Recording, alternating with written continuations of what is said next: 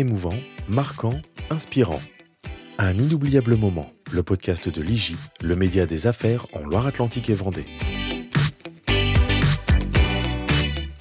Un podcast en partenariat avec le Crédit Agricole Atlantique Vendée et son village Baïséa, contributeur de belles histoires d'entrepreneurs.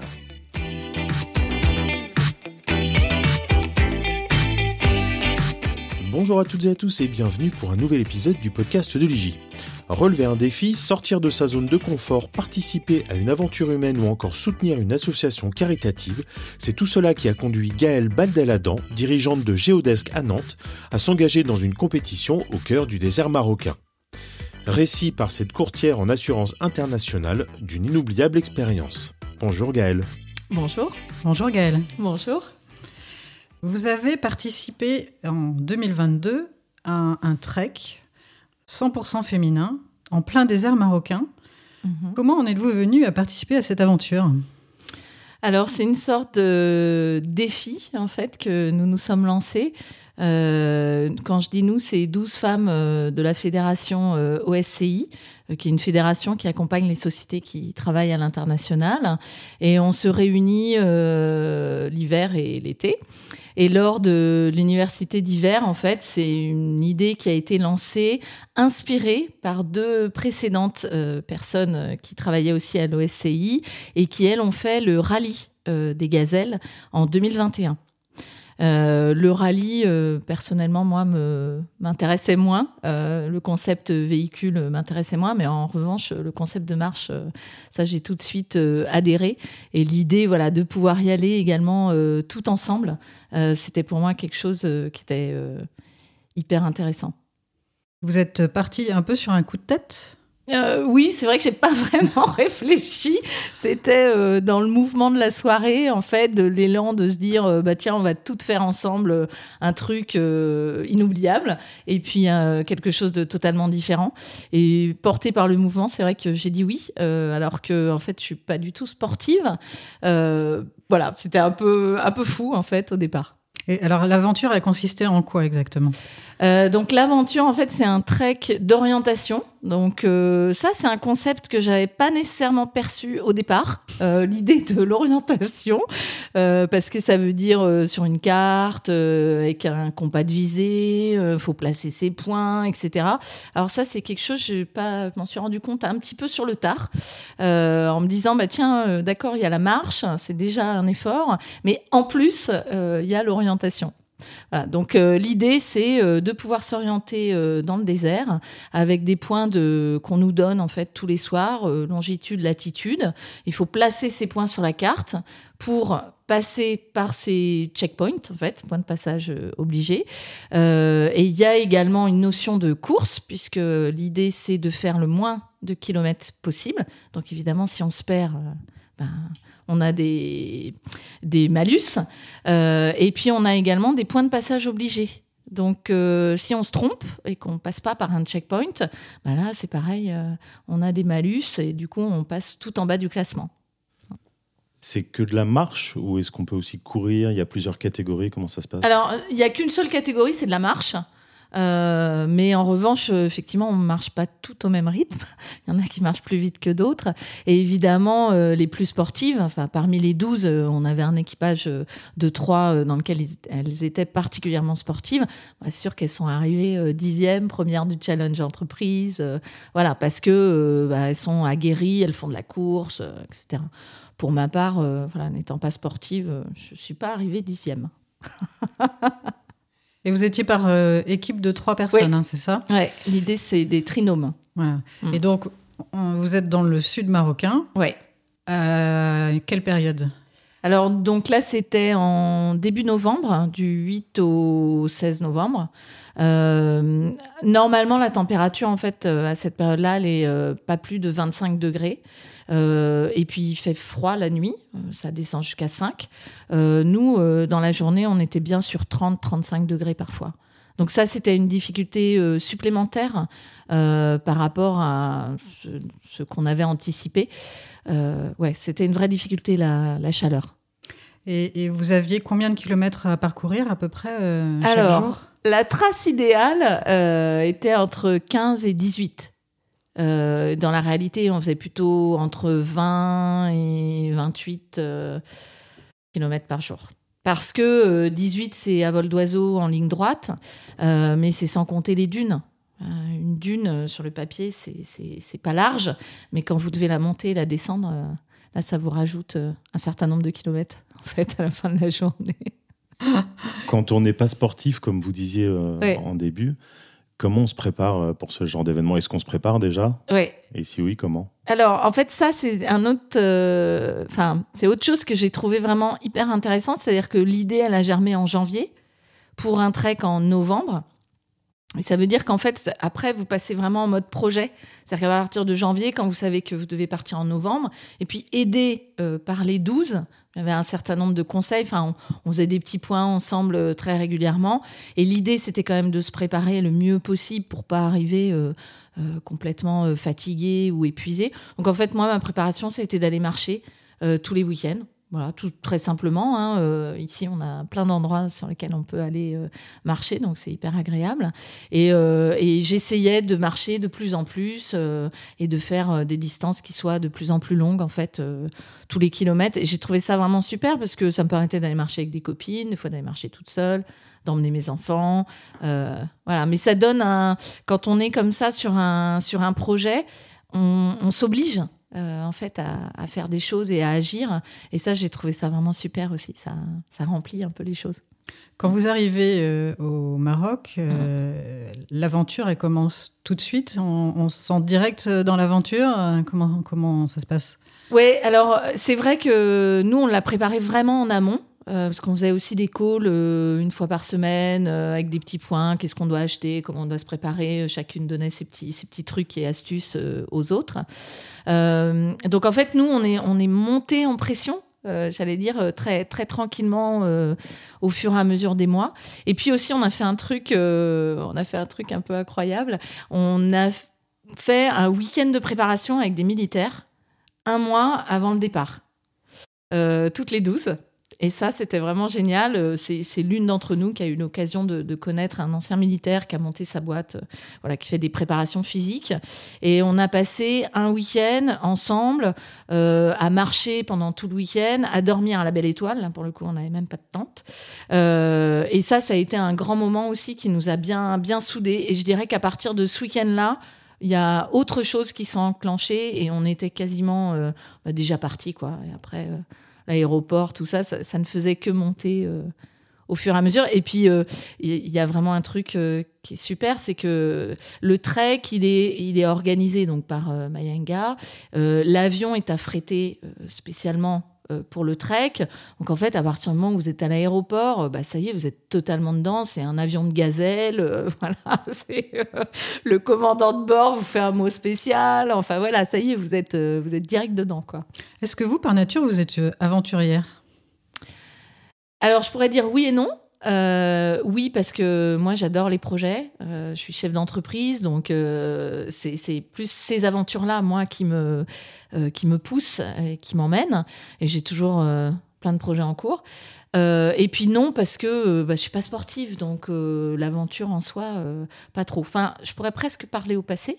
Parce que c'est vrai que depuis le trek, j'ai pris goût en fait à maintenir une activité physique et du coup maintenant je fais un peu de sport. Ce que je faisais pas du tout avant. Ça aurait été bénéfique pour les réseaux sociaux et pour le sport. Exactement, voilà. Ouais. Tout à fait. Des retombées positives en mm. cascade, finalement. En cascade, ouais. Et puis ça soude, hein, parce que toutes les 12, on est quand même restés très soudés, euh, on, continue à s'envoyer des petits messages, etc. Donc, euh, ouais, on est très soudés. Alors, dans la journée, vous faisiez euh, de la marche et le soir, vous étiez en bivouac. Mm-hmm. Comment ça se passait? Alors, en fait, le bivouac est fixe et nous, on rayonne un petit peu en marguerite autour du bivouac.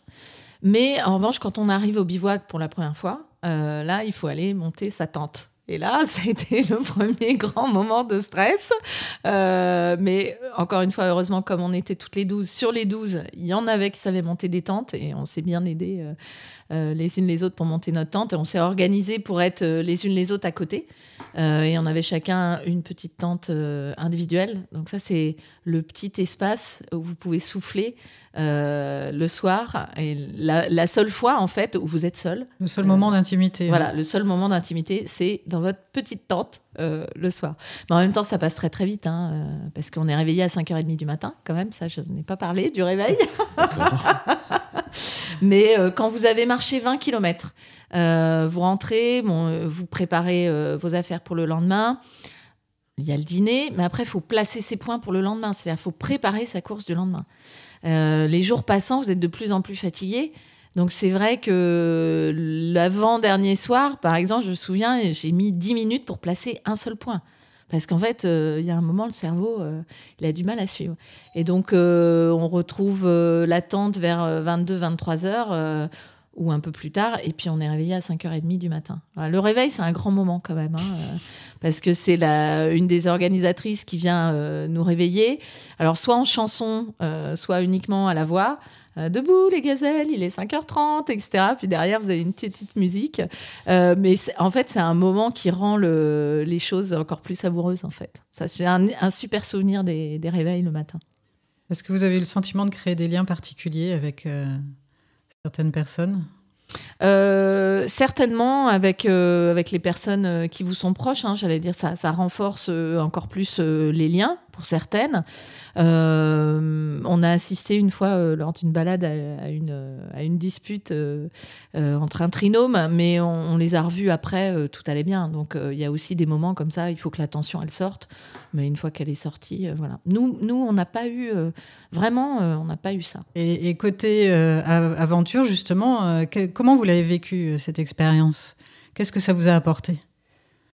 Alors en fait, il y a le collectif. Euh, c'est vrai que j'insiste beaucoup là-dessus parce que je suis pas nécessairement quelqu'un qui vit beaucoup en collectif. Euh, je fais pas de camping. Euh, enfin voilà, c'est pas au départ, je suis pas très collectif. Euh, et ça, pour moi, ça a été une, vraie expérience, en fait, de, tester qu'est-ce que c'est que de faire des choses à 12, tous ensemble. Euh, en plus, alors, c'est vrai qu'on a eu de la chance, et peut-être par rapport à l'âge, etc., euh, on a un peu d'expérience, donc on, savait tout, en fait, pourquoi on le faisait. Euh, et il n'y a pas eu de couac, en fait, dans, dans notre dans notre équipe. Euh, et après, dans les trinômes, c'est vrai que dans la journée, on était vraiment en trinôme, mais le matin, on était ensemble. Le soir, on se retrouvait toutes les douze. Euh, on pouvait s'entraider aussi, on se donnait des, trucs. On avait fait tout un truc, on était tout habillés pareil. Euh, voilà, donc y il y avait tout cet esprit de, de, groupe et de, de collectif. ça, pour moi, c'était hyper fort. Vraiment, c'était, vraiment important. Et puis l'autre point qui était, euh, que j'appréhendais et qui en fait s'est passé tout seul, c'est la déconnexion. Euh, moi, je suis connectée en permanence, même en vacances, je suis connectée. Enfin, je, je regarde si j'ai pas des urgences, des choses à gérer, etc. Euh, et là, on vous supprime votre téléphone. de toute façon, voilà, vous n'avez pas de téléphone, pas de tablette, aucun objet connecté. Mais en fait, on est tellement dedans et tellement dans autre chose qu'on oublie totalement. Quoi. Et quand on vous rend votre téléphone, nous on s'était dit ça, on s'était dit bon, euh, on, essaye de pas se reconnecter euh, une fois qu'on a dit à nos proches que c'était fini et qu'on était contente. Et en fait, on, s'est vraiment reconnecté, je pense pour la plupart d'entre nous, uniquement euh, arrivé à Roissy, quoi. Donc on a on a pris encore 24 heures de plus pour rester en mode une descente lente et un retour à la réalité tranquille. Est-ce que vous vous êtes surprise pendant cette aventure? Un petit peu, euh, d'aller jusqu'au bout. Et puis, euh, le truc euh, que j'entendais beaucoup, qui était de dire, surtout sur les sportifs, à un moment, c'est la tête qui prend, c'est la tête qui prend. Puis je me disais, oui, ok, bon, ok. mais quand on y est, et qu'à un moment, vous sentez bien que le corps il peine, il peine, il peine. Hein, et c'est vrai qu'à ce moment-là, c'est que le mental qui fait que vous allez aller jusqu'au bout. et ça, c'est ouais, de découvrir ça, euh, c'est un peu une révélation quand même. Alors vous êtes aussi chef d'entreprise, euh, du coup vous l'avez euh, vécu peut-être différemment de, ce fait-là, c'est-à-dire que vous avez embarqué l'entreprise dans, ce, dans cette aventure? Oui, alors nécessairement parce que euh, il fallait que je prépare le fait de ne pas du tout pouvoir être disponible ou pas pouvoir répondre aux urgences, puisque moi je gère aussi pas mal d'urgences. Euh, dans mon métier. Et ça, du coup, j'ai dû le préparer en amont. Et qui dit préparer en amont dit effectivement bah, bien prévenir ses collaborateurs, etc. Et c'était chouette. Elles m'ont suivi sur les réseaux sociaux. Euh, voilà, donc c'était une aventure, oui, qui au final et leur a permis de grandir aussi, parce que moi, ça m'a permis de en, ayant bien préparé ça, de voir que bah, les choses, elles pouvaient très bien se passer euh, sans que je sois là. et je pense que ça a aussi permis à mon équipe de se dire, bah, on y arrive, quoi. Enfin, on, on est capable de gérer et la boîte elle tourne quoi. Donc ça c'est une vraie leçon aussi. C'était la première fois que vous laissiez comme ça ouais. ah, salarié En, totale autonomie? En totale autonomie oui parce que normalement je suis toujours bah je suis toujours connectée, je peux toujours répondre à des à des interrogations ou prendre le relais s'il y a besoin. Donc euh, là c'était vraiment la première fois. ça vous a appris à déléguer. Oui en quelque sorte ouais. Comment seriez pour euh, des vacances ah simples bah, Une fois qu'on y a pris goût, euh, on peut recommencer. Hein. Ouais, ouais, je pense que je recommencerai. Mm. J'imagine qu'on a tous nos raisons de participer à ce genre de, d'événements, d'expériences. Mm. Qu'est-ce qui vous a motivé, vous, à la base, pour participer à ça? Alors, il y avait vraiment cette idée de collectif, de, d'aventure ensemble. Euh, et puis derrière, il y avait aussi la solidarité, parce que le trek, il est fait pour profiter à des associations. Alors, il y a le Secours populaire et puis euh, il y a l'association Cœur de Gazelle euh, qui va aider euh, des enfants en difficulté, des femmes dans le sud marocain, à la fois du point de vue médical, s'il y a une caravane médicale, etc. Donc il y, a, cette notion de solidarité qui pour moi est très très importante aussi. Et effectivement, à la fin, grâce au sponsoring et aux dons qu'on a récupérés, on a pu faire un don de, de 4000 euros à l'association Cœur de Gazelle. Donc ça, on était très très contente euh, de ça aussi. On n'a pas évoqué euh, le fait que c'est aussi un trek éco-responsable. De quelle manière alors, euh, l'équipe, en fait, a beaucoup travaillé. Alors, quand j'ai l'équipe, c'est l'organisation, a beaucoup travaillé pour qu'il n'y ait pas d'empreinte, enfin, le moins d'empreintes possible. Euh, donc, tout est recyclable euh, sur le, sur le bivouac. on est incité également à amener uniquement des choses recyclables, dentifrice, etc., tout ce qui est, qui est produit d'hygiène. Il y a une grande attention qui est portée aux matériaux. Et nous, quand on marche, en fait, on a un sac et on doit également ramasser des déchets. Euh, et on était surprise euh, du nombre de déchets qu'on a pu ramasser, des plastiques, euh, beaucoup, mais aussi des boîtes de sardines. Je sais pas pourquoi on était très surprise par les en boîtes plein milieu du désert. En plein milieu du désert. Ouais. Donc ça ressemble un petit peu à l'océan. On dit qu'il y a alors un peu moins, euh, effectivement, mais oui, il y, a des endroits, particulièrement on le voit hein, dès qu'on arrive dans une zone où où il y a euh, un petit village, euh, même à une dizaine, vingtaine de kilomètres, tout de suite la concentration des déchets augmente. Ça, c'est assez frappant.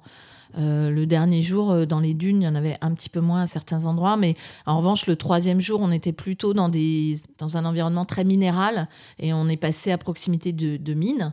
Euh, et là, ouais, là, il y avait, il y avait du déchet. Hein. Quand vous dites que vous avez été surprise par le volume, euh, est-ce qu'il a été estimé ce volume euh Oui, il a été estimé, mais alors j'ai plus le chiffre en tête, mais c'est assez impressionnant. Ouais, c'est plusieurs centaines de kilos, enfin, en une semaine qu'on a ramassé, quoi. C'est pas, ah ouais, c'est assez impressionnant. Est-ce que vous retenterez l'expérience? Alors moi, volontiers. et d'ailleurs, on a envie de repartir. Je ferai pas nécessairement le même parce que bah, une fois qu'on l'a fait, euh, on connaît un petit peu les stratégies de course, etc. Je dis pas que c'est pas intéressant, ou peut-être dans quelques années quand on aura un peu oublié. Mais en revanche, ça m'a donné et ça nous a donné vraiment envie de refaire d'autres challenges. Donc il y aura d'autres challenges, mais peut-être dans le froid cette fois-ci. Très bien, une nouvelle aventure à raconter. Exactement. Un, autre moment inoubliable. Tout à fait. Merci, beaucoup, Gaëlle. Merci à vous. Merci. Bonne journée à vous. Au revoir. Au revoir.